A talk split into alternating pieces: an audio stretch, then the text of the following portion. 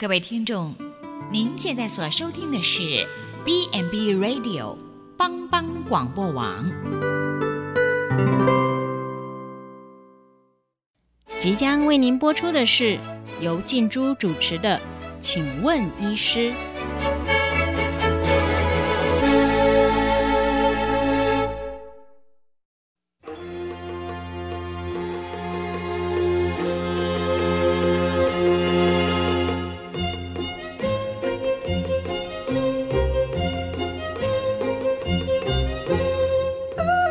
的听众，大家好，欢迎收听帮帮广播网，请问医师节目，我是主持人静珠。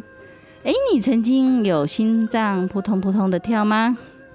觉得坐立难安，哎，好像有点点心悸，哎，心想说，哎，到底为什么会这样子？平常心脏不是没有感觉吗？怎么突然会有这样的情形？那如果不是因为遇上心上人啊，心跳突然哈。呃，跳快跳慢，这时候呢，你可能就需要去医院问一下医师，说：“哎，我为什么会有这种情形？是不是心律不整，还是有什么其他的原因造成呢？”呃，一般呃，我们其实哈，除非在遇到紧张的状况，不然的话哈，其实很难去感觉到我们心脏自己在跳。那呃，为什么会这样的情形？那可能很多民众会问说：“哇，那如果有这样的情形的话，到底要不要吃药？”而且呢？呃，之前社区就有一个长辈，他就问我说：“哈，哎，他就是这样子哈，一直跳跳跳。结果呢，有一天他就照我说的啊，去找那个心脏科的医师看。就心脏科医师说什么，跟他讲说什么要装什么心脏节律器嘞，然后就很害怕哦。他说：啊，以为在我心中吼坑节机器呢，哎，我不是变成机器人，所以呢，他就好害怕。”如果你也有这样的疑问，或是想了解更多有关于心律不整的议题，请别走开，我们进一段音乐，再跟大家一起来聊聊。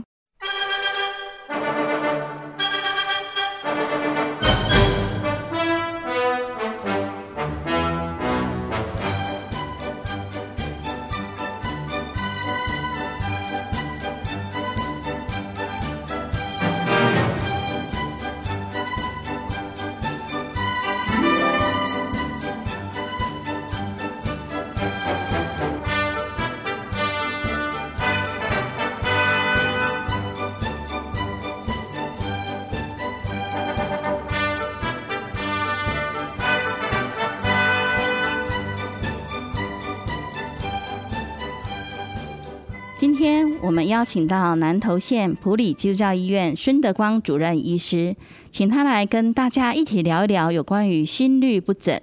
那孙医师本身他在马街纪念医院完成心脏内科专科医师训练，那他在我们偏乡服务多年。孙医师主要的呃专长在于呃新陈代谢呃症候群的，包括像高血压、高血脂、糖尿病等等。那另外呢，他也是一个呃心脏的专科医师，所以呢，呃，像一些的急性冠心症啊，好心肌梗塞、心衰竭、瓣膜性的心脏病、肺高压、呃心律不整，或者是呃一些临时性或永久性的节律器置入呃置入术。那另外的话，呃，他还会做有关于洗肾瘘管的整形术。心脏超音波的检查跟心导管的检查等等，那孙医师已经来到我们的现场，呃，我们请孙医师跟大家问候。各位观众，大家好，我是孙德光医师。哎，孙医师，我想问一下，说哈，那个社区长辈就说哈，他哈常常会这样心悸，就好像很嘎嘎这样子那一种感觉啊，为什么会有这种情形啊？好，我们其实先要了解心悸是什么意思。心悸简单来讲，就是你感觉心跳跳的不舒服，其实广义来讲都可以叫做心悸。那这个心悸呢，其实它就是反映出这个心跳可能有一点不正常，它可以是跳得快或跳得慢。一起讲吼，以前那乱跳了都是吼，一直觉得说好像就是这样子噗噗菜。那他就问我说：“哎，心悸跟心律不整有一样吗？”呃，心悸跟心律不整其实。不完全一样，为什么呢？因为其实我举一个例子好了，假如说我慢跑啊，跑跑得比较快的时候，哎，然后突然停下来，其实我可以很明显感觉到自己的心跳。那那个是不是心悸呢？其实不是，它就是一个心跳比较大力。但是，假如说我坐着没没特别在做什么事情，我还可以感觉到我的心脏在劈破菜，那就很可能是心脏乱跳了。那这样子的情况之下，心律不整的几率就是比较高一些的。哦，所以就是还是要去区分说，哎，它的发生到底是什么原因造成的？如果是说，因为我们在赛跑比赛嘛，哈，特别是像比如说我们上台啊，呃等等的，我们心里很紧张，那它造成的呃心脏就是砰砰砰砰的跳，跟哎我坐在那边哎看电视。也没干嘛哈，不是说剧情很紧张啦，哦，就是躺在那边休息的时候，哎，突然自己乱跳起来，那是不一样的。对，那是不太一样的事情。那这样子的话，什么是心律不整啊？心律不整其实是一个很很广义的一个名词，它指所有心脏跳的不规则都叫做心律不整。哦，所以等于说，呃，如果说呃心率不整，就是说心脏跳动没有很规律。那我们心脏的话，平常嗯都是跳七十二下吗？因为我知道哈，很多长辈都问我说哈，哎，奇怪了，为什么有些人的心跳跳很快啊，有的心跳很慢啊？这些都正常吗？还是我是七十二下我是最标准的？其实这个是很多人回答的时候都会讲心跳七十二下。假如我没有记错的话，应该是。许多许多年前，台湾曾经有过一个节目，叫做《心跳七十二》。其实这个名字还蛮误导社会大众的，原因在于说我们不是机器人，我们又有怎么可能每天的心跳每一分钟都维持只有七十二下呢？所以其实有一个观念很重要，常常在门诊会告诉大家，就我们必须要有什么叫做正常心跳的速度的概念。那一般来讲，正常的速度一分钟，假如你心跳是跳六十到一百下，那现在其实有些有些学者会把标准放的比较宽一点，一分钟五十到一百下，其实都是可以接受的范围，这都叫做正常的心跳的速率。所以大家千万不要以为我们像机器人一样，成天心跳也都只能七十二下，这样的观念其实是不正确的。那这样子的话，我需要说。呃，去确 check 说我的心跳，比如说，呃，像之前的话呢，长辈他们常常会说，哎，我都会有量呃我的血压嘛，哈，去每次去我们社区医疗站都会量血压。那当然那时候呢，哎，那个站长的话也会帮他测一下啊，就是呃心跳的呃状况会登记起来嘛。那所以他就问我说，哎，那这样子的话我。我只要五十到一百之间都是 OK 吗？还是说，如果我的那个呃变异呀，哈，比如说，哎，我都是大概七八十，哈，就是好像蛮规律的，这样是会比较好？还是说没关系啊？我只要五十到 五十到一百之间我都没关系，到底是哪一种比较好？其实这边的话，我们必须要解释一个观念。我们知道心跳五十到一百下这个中间的话，算是一个我们大部分的人比较正常的一个速度。那这个速度其实是会有一点点的不同，呃，我们不可能每天二十四小时的心跳的速度都不一样。假设说我在吃饭的时候，跟我在睡觉的时候，其实心跳也会有些微的不同，但这些些微的不同其实并没有关系，因为它在一个合理的范围之内。但是其实要提醒各位的是。假如我的心跳虽然在五十到一百下这个中间，但是当我摸自己的脉搏，却发现有时有跳，有时没跳，或者说偶尔快，偶尔慢的话，那就代表说这个心跳是不规则的。那假如说这个心跳是不规则的，那即使在五十到一百下之间的话，那也值得去做个检查，去看一下，诶，我是不是开始有心律不整的状况了？哦，所以等于说我还要去注意到说，哎，我心跳的频率是不是规则？还有就是是不是大小力？有时候好像很浅的这样子，然后有时候好像又跳的很用力，所以我还要去。那我要怎么注意？我我这个我用手摸吗？还是？哦，对啊，这个很简单，就是用手摸。大家顺着拇指，然后往手腕的地方移，就会摸到一个地方一跳一跳的。其实那个就叫做脉搏。那我就可以看着时钟啊，去数数看一分钟我的心跳是几下。当然，你若是说要把手放在你自己的胸前去感受自己的心跳，也不失为一个方式。这两个都是一个很简单可以侦测到自己心跳以及数自己心跳的速度的方法。那如果说我这样子摸的时候呢，我感觉好像没有那么的平稳，哦，就像孙主任刚刚说到的，说，哎，他好像有时候，嗯，跳得很浅，有时候又跳得很快，反正就是乱跳一通啦。当然还是在一百以内。那像这样子的一个状况的话，那我是不是就已经面临到一要吃药了？呃，其实应该这么说，我们应该先寻求一下专业的评估。OK，那当然可以到呃一般内科、家庭医学科，又或者说到心脏科。其实这个很简单，我们可以做一张心电图去评估一下。呃，因为你已经摸到自己的脉搏是不规则、不规律的，那我们其实就可以借由心电图的方式去评估一下，说，哎，我心跳是不是真的乱了？哦，所以等于说，哎。上次长辈就有跟我讲说，哈，有哎，他就想说心脏科，呃，心脏有问题，那当然就要去找心脏科医师啊。结果心脏科医师确实有叫他做了一个心电图，可是呢，做完心电图之后，他又说，吼，要背一个什么二十四小时？为什么要背那个？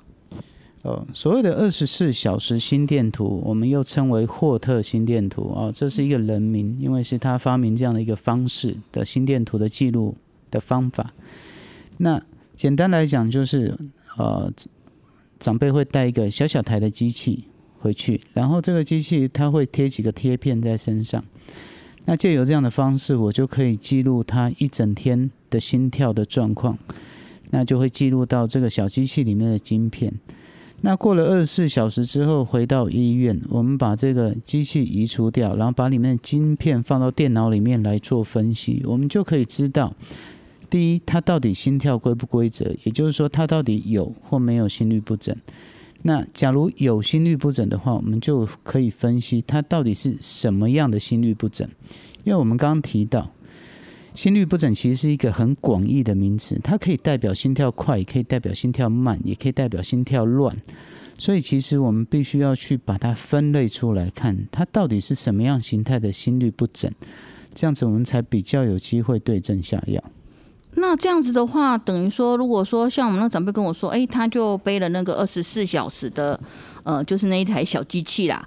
然后呢，隔天，哎，他就把那个机器就送回那个医院去给那个就是他们那个呃，就是护理师。然后他就说，哎，之后判完之后会跟医师讲。然后他就一直很担心呢，他就问我说，哈，我是不是要吃药了？我是不是会要吃药？所以想问说，哈，什么情况的心律不整要吃药？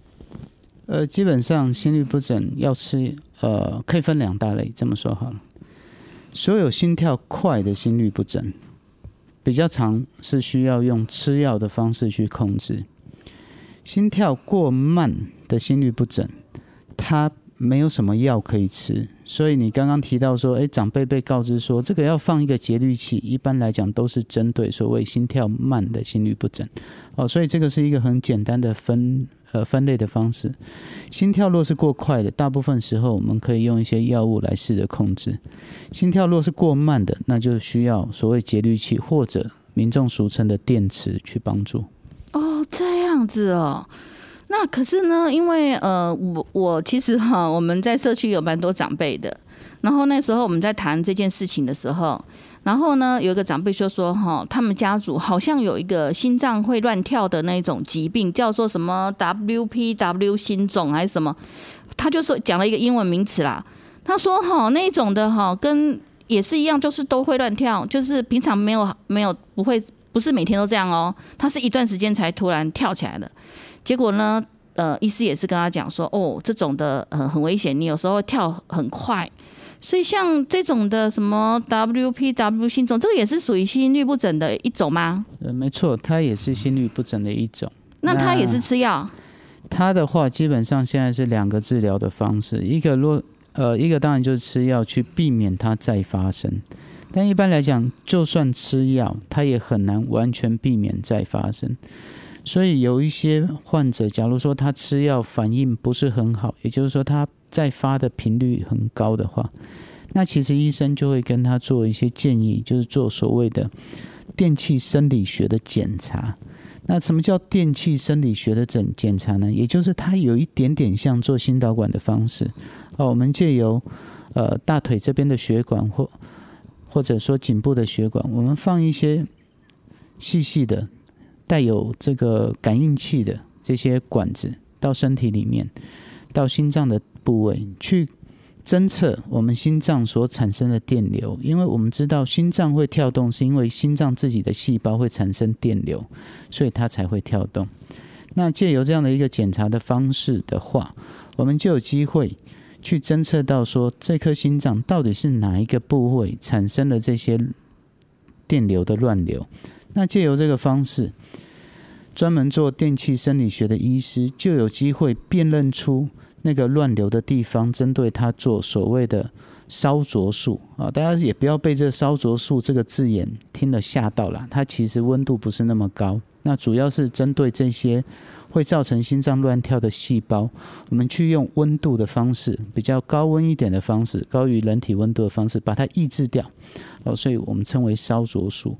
那譬如说所谓的，有时候民众听到的 WPW 啊，或者说 PSVT，诸如此类的，那我们就可以借由这些专门做电气生理学的专科医师的检查跟治疗，去解决这个问题。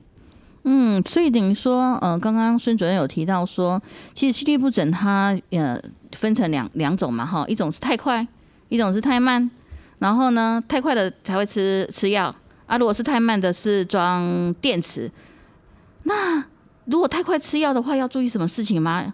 会不会那个吃药要我我？因为有些人说吼，吃药很重要呢，那个不能随便乱吃啊。那会不会有什么副作用啦？等等的，还有什么跟什么不能吃？到底有这样子的一些注意事项吗？就针对心律不整的用药是这样子了哈，因为大部分的这些心律不整，我们都希望去控制它的心跳的速度啊，然后也不要让它再发，所以用药的部分几乎都是要长期服用。那长期服用这些用药的话，每个各个不同族群的用药，它可以产生的副作用都有一些些不一样。所以这其实要看医生到底针对你的哪一种心律不整开了哪一种药啊，因为心律不整的药毕竟也不是一两种而已。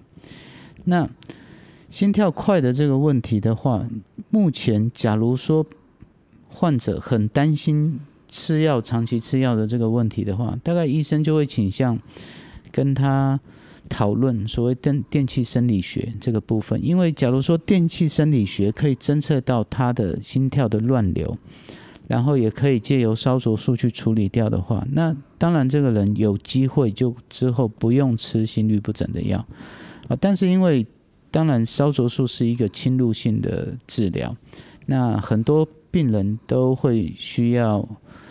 去考虑很久才会决定是不是要接受这样的治疗。嗯，对啊，因为呃，刚刚我呃呃之前有提到我们社区那个长呃长辈的话，好，因为有两个长辈嘛，一个是跳太快，跳太乱，好，然后呢他就说什么 WPW，对啊，确实那医师有跟他提到这个有关于呃就是电器的生理学一些检查，他很害怕哎，他就不想不想做。然后另外那一个就是我更可怜呐，我要装电池呢，装电池呢。然后我就他就问我说：“哎，那个老师老师，什么叫装电池？”好，那我们先休息一下，进一段音乐，再继续来聊聊这个装电池、装节律器到底是怎么一回事。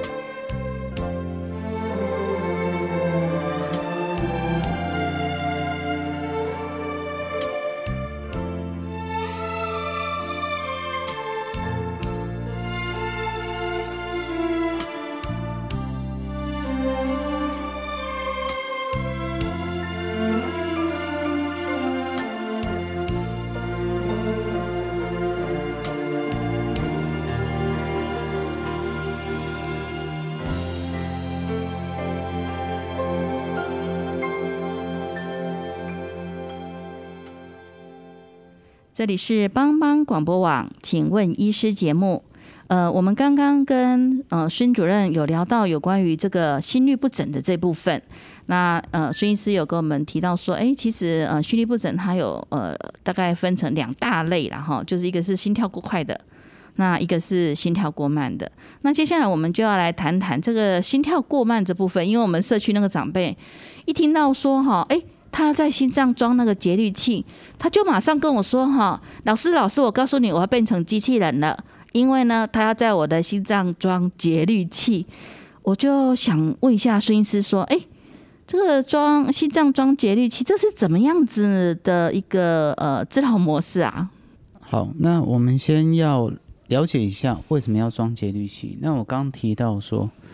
心跳过慢的问题，大概都比较需要用节律器的方式去调整，因为其实我们没有什么药可以让心跳变，在这种情况之下变快变正常，所以我们必须要用一台小机器装在体内，然后这台小机器呢，我们俗称电池，那这个电池会连接一条呃电线，直接到我们的心脏内，那。这整组机器呢，它会去侦测你的心跳。当你的心跳是过慢的时候，它就会放出一个讯号，提醒心跳要跳动。那这个就简单来讲，就是所谓的节律器。那当然，长辈会听到说：“哇，能装装个机器在身体里面？”对啊，他说电池呢？对，没错，它确实是一个电池，因为我们知道心跳其实也是。电力驱动的，因为我们知道我们的心脏的细胞其实是会放电的，虽然我们自己没感觉。那这个节律器其实它主要有几个功能，一个呢是它会随时随地的侦测你的心跳的状况如何。假如说你心跳本身的速度是正常的，它就不会去放出任何的讯息去提醒心跳要跳。但是假如它侦测到说心跳变慢了，它就会放一个小小的讯息，哦，一个小小的电力。去让心跳跳到正常。那 装节律器这件事情呢，大部分长辈听到要开刀，其实都会怕怕的。嗯。那但是节律器其实发展已经从六从六零年代到现在，已经快要半个世纪的时间。现在的节律器其实都还蛮厉害的，蛮有蛮智慧型的。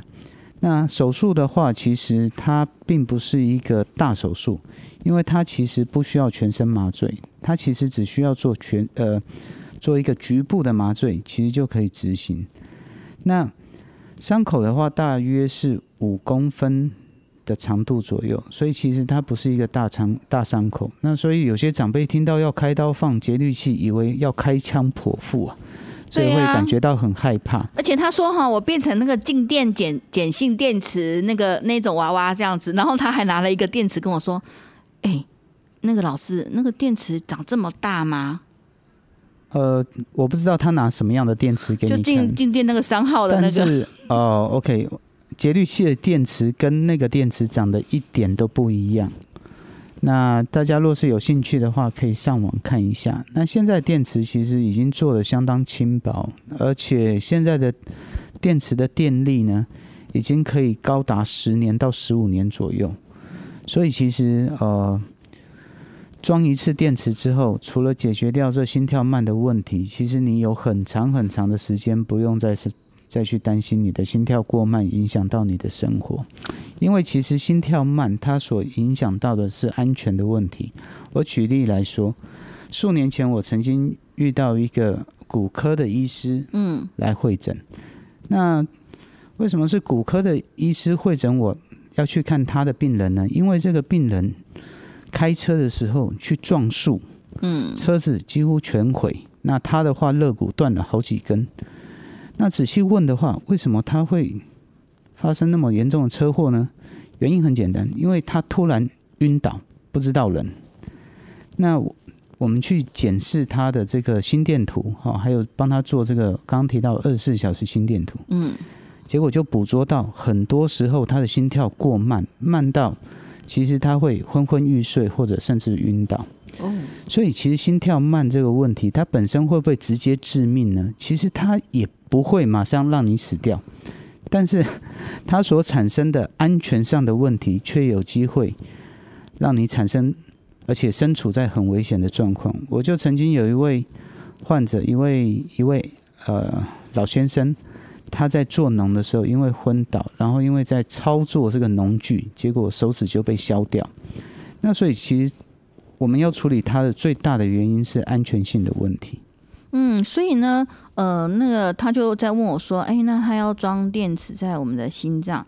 那虽然医师也是有跟他讲说，哎，这个哈不用全身麻醉啦，哈。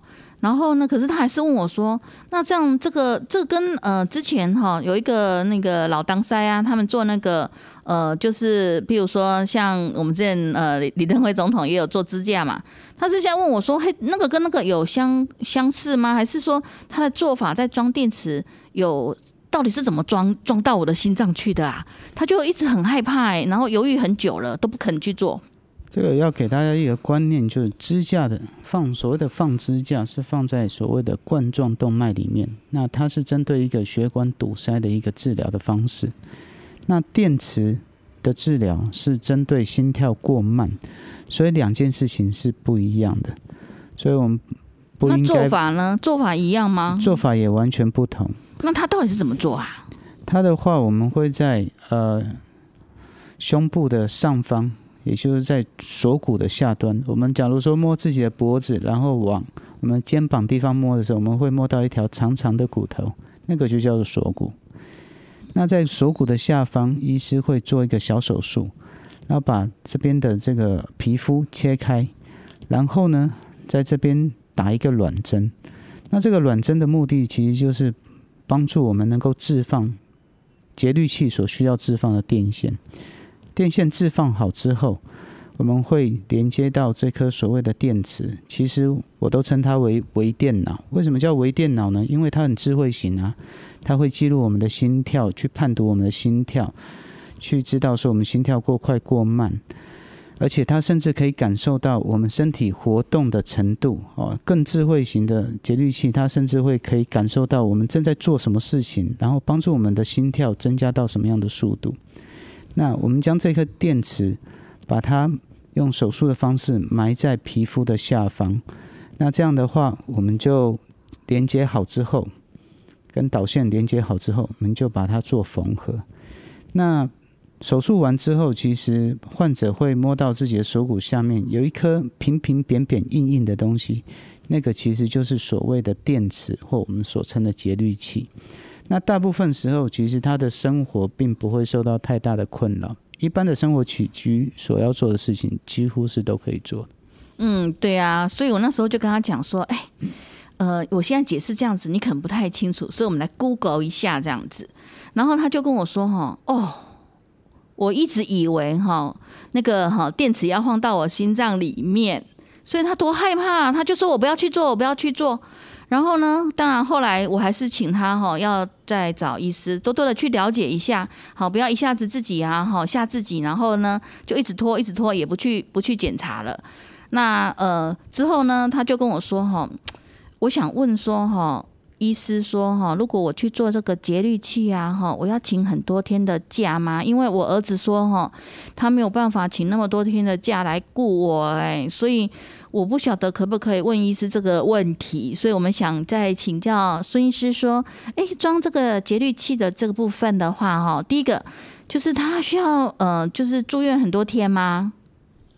呃，在我们医院的话，因为我们已经把放这个节律器的这整个治疗的过程，其实已经相当的把流程做得相当好，所以绝大部分的患者大概就是住一个晚上，其实就可以出院，顶多两个晚上，哦，在没有其他并发症的状况之下。那所以，假如说真的是。譬如说，家人要请假的话，我都会跟他姐说：“哎，你大概请个两天的假应该是够的，因为我们只需要住一晚。那回去之后，其实呃，大部分大部分的生活起居其实就是照常了，只是说我们会需要呃家属做换药。那家属若是说不敢换药，因为有些人终究是会怕怕，那也可以到。”譬如说，附近的诊所，若是离离我们医院够近的话，当然是也是可以来医院换药。但大部分的，呃，大部分的家人，包括病人本身，经过我们示范之后，其实接受度都很高。回去自己把这个换药的部分，其实也都做得很好。那所以住院的话，基本上不会，大部分时候不会超过两天一夜或三天两夜。那回去之后要多久才能够再拆线呢？一般来讲，如果年龄比较大的老人家的话，我我个人大概会呃去推十天的时间之后拆线。那有一些稍微年轻一点的哦，可能譬如说六十几岁啊，身体状况其他也都还 OK，那甚至我们一个礼拜之后就可以拆线了。嗯，那另外他还问到我说哈，因为其实我我觉得我们家那些 我们社区那些长辈其实都还蛮省的啦。他说他就马上就问我说哈，哎，我小声问你一下哦，这个哈做节律器的话哈，哎，他要自费吗？那那个呃，有有，如果如果说万一医师问我要不要智慧的话，哈，我要收什么比较好？所以我想要请教，呃，就是孙医师说，哈，像装这个呃节律器这东西，是呃健保会给付吗？还是会有智慧的选项？呃，装节律器这件事情，它手术本身其实是健保有给付的。那节律器要看装什么样的形态的节律器。它就有分所谓健保给付，或者说需要付差额自费的。那我常常会跟病人讲说，这个自费这件事情哦，没有所谓的最贵就比较好，只有所谓的适合你那个就叫做最好。好，那所以节律器它本身也有分所谓的一条线、两条线或甚至三条线的节律器。那医师会看你的心律不整的状况来决定到底要装哪一种形态的节律器。我们必须要把这个状况呢做几个例子，让大家理解医生怎么去决定这件事情。好，假如说这位长辈他平常活动力也没有办法做多少活动，呃，因为可能手脚不方便啊，各各样的原因。导致他大部分时间是坐轮椅，甚至卧床。那他的节律器就不用太复杂的节律器，因为他并没有做大量的活动。但是，假如说这位长辈他是很活跃的，三不五时骑个脚踏车到街坊邻居那边聊天呐，甚至自己出去买菜等等等等，那相对来讲他的活动量就是比较大的。那在这种情况之下，我们就不能装太简易型的节律器，去帮助他的心跳慢的问题。原因在于说，我必须去考量到他未来的生活的活动会有提升心跳更多的需求，所以说我们就必须要装一些比较更智慧型的节律器。那这种情况之下，就有机会需要补贴一些。自费的部分，为什么呢？因为它所需要用的节律器是要用更高阶的。我不知道这样有没有回答到各位的问题。不过这个是给大家有一个概念。对的，因为他只是开始在想说哈，当然，呃，因为我们这个长辈其实哈，你想他到社区来，他就是表示比较活跃的嘛，所以他其实是有紧张。然后呢，他其实到处东东问西西问，然后想要知道一下大概情形是怎样。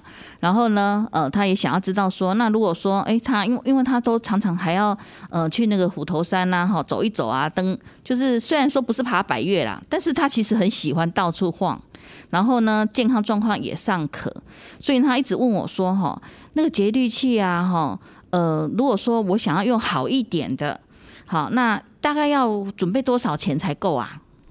就我们医院目前在合作的节律器厂商的厂牌来讲的话，大约呃自费差额会在落在呃六万到七万块之间。哇，那这样子跟那个呃，一般我们说的做的那个心导管，其实好像也没有比心导管贵耶，哈。呃，两者不能这样比较的原因在于说，它治疗的目的不同。我再强调一次，心导管的目的是为了治疗血管的阻塞的问题，那节律器是为了治疗心跳的问题，所以这两者的治疗目的不同的情况之下，这样去做比较，我认为比较困难。那这样子的话，长辈他就说哈，因为医师有跟他讲说，这个东西哈，可能可以放个十十年，大概都没问题。那他就偷偷的又问我一句话，我也不知道。他说哈，那如果要换那个节律器，是不是我那个呃肉又要割开，然后呢把那个电池拿掉，然后呢我要再花那个呃刚刚说的那几万块钱这样子？那所以我想说，在这部分的话，还是请孙医师再给我们呃听众再说明一下。其实长辈真的是啊，思虑蛮清晰的哦。其实他讲的没有错，因为过了十几年之后，我们的电量用的差不多了。基本上我的原则是，假如电量剩下半年的情况之下，其实就要考虑换了。为什么？因为我们不能冒着心跳过慢产生意外的风险。那到时候确实我们又要做同样的一个小手术，把旧的电池。呃，拿掉，然后装一个新的电池。那至于导线的部分，我们刚刚提到说，我们有电有电线连接到心脏里面。那这个电线的部分是不需要做更换的，我们更换的部分是电池的部分。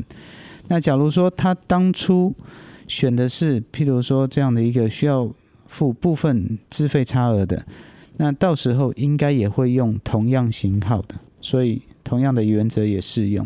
当然。你说十几年后，我们的健保或我们的医疗保险的制度怎么样去改变？那是不是有其他给付方式？这个我也不知道。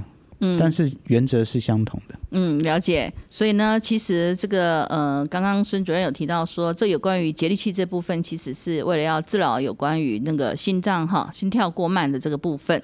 那我们先休息一下，进一段音乐，再来跟医师聊聊有关于电气生理学的这个检查到底又是怎么回事。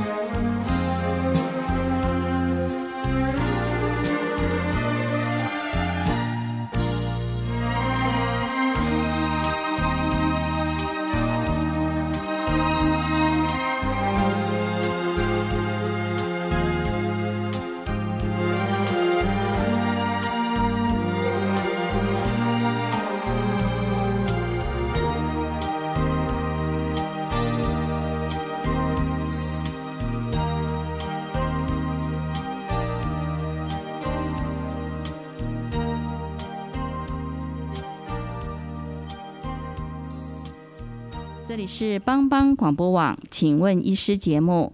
刚刚呢，我们有跟孙主任聊到有关于心律不整，然后呢，心跳过慢的时候呢，可能会使用到一些节律器的部分。那接下来的话，想要跟呃医师请教有关于做呃电器生理检查这件事情，因为刚才有医生有说到说，诶，心律不整的时候呢，那有时候我们会去做这样子一个检查来了解说，诶，它到底是什么原因造成的嘛？那所以呢，呃，想问一下医师说。那这个电器生理检查，那是什么样的一个检查？它其实跟呃心导管的执行方式有一点点像，也就是说，呃，电器生理检查医师会在我们的个大腿上端，也就是属膝部的地方，打几支卵针，然后借由这些卵针放置一些卵管在我们身体里面，这些卵管直接会通到心脏，那跟心脏有所接触，那。借由这一些软管，它末端的这些感应，对电器的感应的这样的一个软管，我们就有机会去判读到心脏是怎么样的在放电。那借由这样的方式，我就可以知道他的心律不整是用怎么样的一个方式所产生。那假如说我侦测到了让心脏产生乱流而乱跳的部位的话，我就有机会用这些软管的方式。做我刚刚所提到的烧灼术，把这个产生乱流的地方的细胞抑制掉。那所以等于说我做这个电气生理检查的时候，是呃我呃在做的过程当中，假设呃而有发现说呃可以做烧灼的，我就直接做了，还是说我需要在等下一次的时候再安排时间来做？哦，在同一次其实就执行了。哦，在同一个时间就执行，那这样子的话，呃，像这样子的一个呃检查跟手术，这算手术嘛？哈，烧灼术算手术吗？哎，对，我们在定义上还是把它称为手术，没错。那这样子的话，是不是呃等于说呃我需要做住院啊？还有就是我需要自费吗？这个需要做住院，没错。然后自费的部分是这样，呃。它会依照你所需要用的这种烧灼的管子不同的性质，然后跟患者做建议。那但是因为这个自费的部分是这样，我因为我个人并没有到专攻电气生理学这一块，而且呃现阶段我们医院也没有这样的设备可以执行，所以。自费的部分，我个人就比较不是那么清楚。那这个的话，其实可以请呃有兴趣的听众在各大医学中心做询问，因为电气生理学这样的一个检查也几乎都是集中在所谓的医学中心等级的医院才会执行。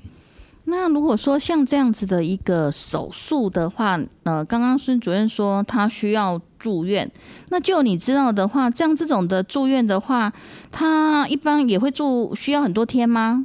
还是说，呃，像刚刚的那个，呃呃，装那个心脏节律器，大概请个呃三天两夜或者是两天一夜就可以了？呃，一般来讲，假如说是烧灼术的话，住院的天数会稍微再长一点点，不过一般来讲都是一个礼拜之内会出院。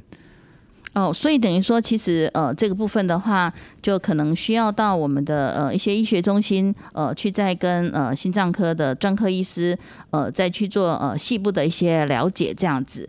那呃那那天我们在聊的那个时候呢，不知道谁啊就突然插话了，是说，哎，那还有一个什么叫做体内去粘器哦？这种东西又是什么啊？呃，对，体内去粘器其实它呃。外观啊，长相长得跟节律器很像。那有几种形态的心律不整，其实是会要人命的哈。那基本上像是啊心心室颤动或心室平脉啊，这两种心律不整其实是要命的。那有一些病人会有这种很危险的心律不整。那在这个情况之下，若是我们有侦测到了，而且他过去曾经有过呃。像是猝死哦，所谓猝死就是突然的心脏就不跳了的这种状况啊，他曾经有这样的病，这这样的病因病史存在过。那又或者说，我们在所谓的霍特心电图上侦测到这个患者他会常态性的跳这样子一个危险的心律不整的话，那这个病人我们很多时候就会建议说，哎，我们必须要去使用所谓的体内去颤器。那我刚刚提到，它其实长相跟节律器长得很像，所以我们要装去颤器的方式跟装节律器的方式其实也相当的相似，只是说它在功能上还有在我们的设定上，我们会做一些相对不同的。因为我们知道去颤这件事情，其实就是我们用外在的电力的方式，去帮我们的心脏的电流做一个整流。整流的意思就是说，把它恢复到一个正常的电流，让它不要再产生这样的一个心脏乱跳的状况。那所以去颤器它在功能上，还有它在电力的设定上，会跟一般的节律器有一些不同。但是放置的方式，还有住院的天数，其实放置方法，呃，其实都是跟节律器很像的。那这样子的一个呃，就是体内去沾气的这部分的话，那它也会有那个像刚刚节律器的那个呃，就是健保跟自费的那个呃。部分的差异吗？去颤器的话，现阶段只要医师证明了这位患者有这样的一个呃心室的危险性的心律不整，只要我们能够证明给我们的卫福部跟健保局看的话，那其实去颤器它是一个鉴宝的项目。哦，所以等于说去颤器的部分，它并不会说呃，因为呃有不同的呃，就是比如说呃。状况了哈，像因为我们节气也有分了好几条线嘛哈，不同的线，那去颤器的部分它也会会有不同的的几条线吗？还是那一条线埋在那个血管就好了？基本上去颤器现在也有分不同的型号，因为有一些患者需要去颤器，是因为他有心室这样的一个危险的心律不整，但是他同时若是又病有呃。重度的心脏衰竭的话，那这一颗电池我们要用的这个电池就是很特别的一个电池。那它会有，它会有三条线。嗯，那这样这样的一个电池的复杂度当然也更高。那我们简称这个叫做 CRT 的治疗。那这样的一个治疗，其实它是运用在针对心室的这个心律不整做去颤，也就是我们刚刚讲到的这个电流的整流，然后同时也。又运用心脏节律器的一些概念的方式，去将我们心脏的心跳同步，去进一步的改善我们的心脏衰竭。所以这个又是一个相对更复杂度更高的一个一个治疗。但是基本上它的执行，它的呃买呃置入的方式，其实是跟节律器相当的像，只是说。医生会需要花更长的时间去执行这样的一个手术。嗯，那所以等于说，我想问说，那如果说像不管你是呃，我们是使用，比如说呃节律器，或者是呃做那个电器烧灼的等等的这部分，那是不是在手术前的话，我都需要先去呃跟我的一些新陈代谢科的医师，先把我一些慢性病啊什么的都先搞定，然后才做，还是说，诶我不用，我就是找心心脏科先把心脏的事情搞定？基本上。呃，我们必须要去澄清一个状况：慢性病的患者，不管你有或没有这些心律不整，你终究是要把这些慢性病控制好。至于心脏科医师决定什么时候去执行啊，不管是节律器的放置的手术，或者说刚刚提到的电气生理学加上烧灼术这样的一个手术，这要取决于。医生去评估当时患者的状况到底是合适不适不合适。假如说他有一些比较急性的问题的话，那也许要把这些其他比较急性的问题做一个解决，你去做这些手术才会安全。嗯，所以呢，其实这个心率呃不整，它其实是非常的专业的一个呃，就是一个呃需要大家关注的。那呃有关于呃心率不整的部分，我们孙医师最后要给我们听众做什么样子的一个提醒呢？OK 啊，提醒的话，简单来讲就是，不是所有的心跳皮婆菜都叫心率不整啊，但是所有的心率不整。都值得我们去注意，因为有的时候有一些心律不整是会呃威胁到我们性命的安全的。所以呃，若是说已经医师跟你确定有心律不整的状况的话，那务必跟医师了解清楚到底是什么样的心律不整。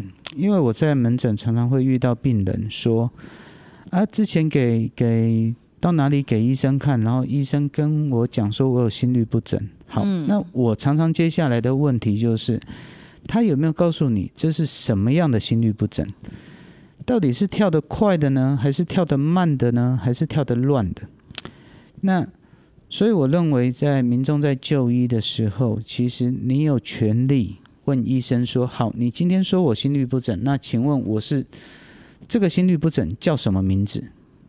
那假如说你记不住的话，我自己在门诊所做的事情是，我会写下来给他，又或者说，请患者拍自己的诊断栏。哦，这样子的话，因为医学名词有的时候大家很难记嘛，连医生自己都记不住了，那怎么又能够要求病人记得住呢？那我有的时候会允许他们，就是拍自己的诊断栏，然后跟他告知这个病人隐私的一些权益的情况之下，那让他这样子带回去，他就可以很清楚的知道自己是什么样的疾病，因为毕竟每个疾病治疗的方式都有它不同的地方。嗯，对，所以呢，呃，今天其实呃，非常谢谢孙主任来到我们的节目当中。啊，提供我们很多的有关于心律不整，因为我们很多民众可能或者很多听众可能跟呃这个我们社区长辈一样，哎，听到那个心律不整，然后听到要装节律器啊，就非常的害怕，然后呢就一直呃拖啊迟疑，然后呢东东问西西问，然后到最后呢可能也没问好意思，所以呢孙主任在这里有提醒大家哦，好，呃你如果说呃有被诊断是呃心律不整的时候，你要跟医师好好的呃了解，然后呢有关于一些呃治的一些计划哈，也都要详谈，然后也也不要担心说啊，我这样子问哈，会不会呃，就是呃问的很奇怪啊？哈，你就很放心的哈，把你的一些疑虑跟医师来好好的讨论，那这样子可以让我们整个在治疗的过程当中得到比较好的呃结果。那今天谢谢孙医师来到我们的节目，我们谢谢孙医师，谢谢大家，谢谢各位听众。如果您对我们的节目有兴趣，欢迎锁定由帮帮广播网直播的《请问医师》。感谢全球听众收听，我们下周空中见，拜拜。